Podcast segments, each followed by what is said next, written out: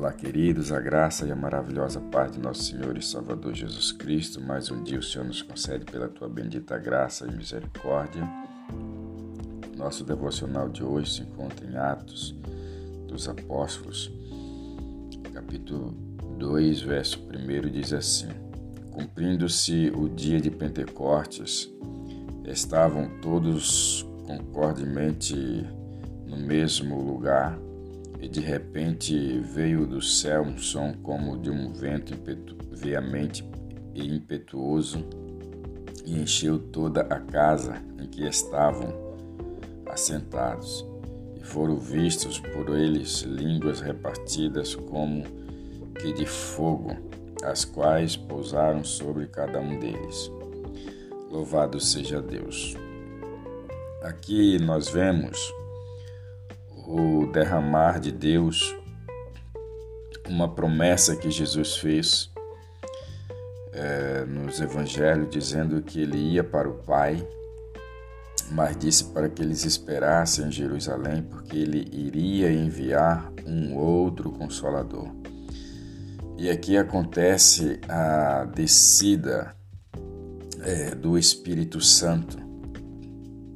E eles estavam todos reunidos, todos no mesmo propósito e todos em um só lugar. E o verso 2 diz que de repente veio do céu um som como um vento veemente impetuoso. Isso significa que eles estavam, nesse de repente, eles estavam reunidos em oração buscando a presença do Senhor, e aí então se cumpre a promessa do Senhor, que ele derramaria do seu espírito. Então, esse vento impetuoso encheu toda a casa em que eles estavam assentados. Então eles viram, vistas por eles, línguas repartidas como que de fogos, como que de fogo, as quais pousaram sobre cada um deles. Isso é algo maravilhoso da parte de Deus.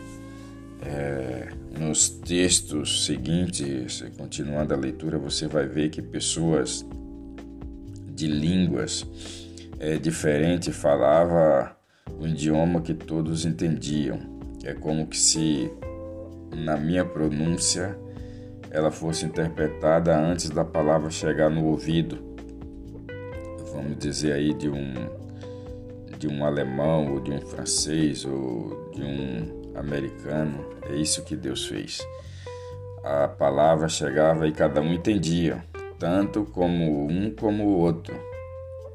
Então, ali Deus ele fez algo sobrenatural. Como lá em Babel ele confundiu as línguas, Aqui ele fez com que todo mundo entendesse.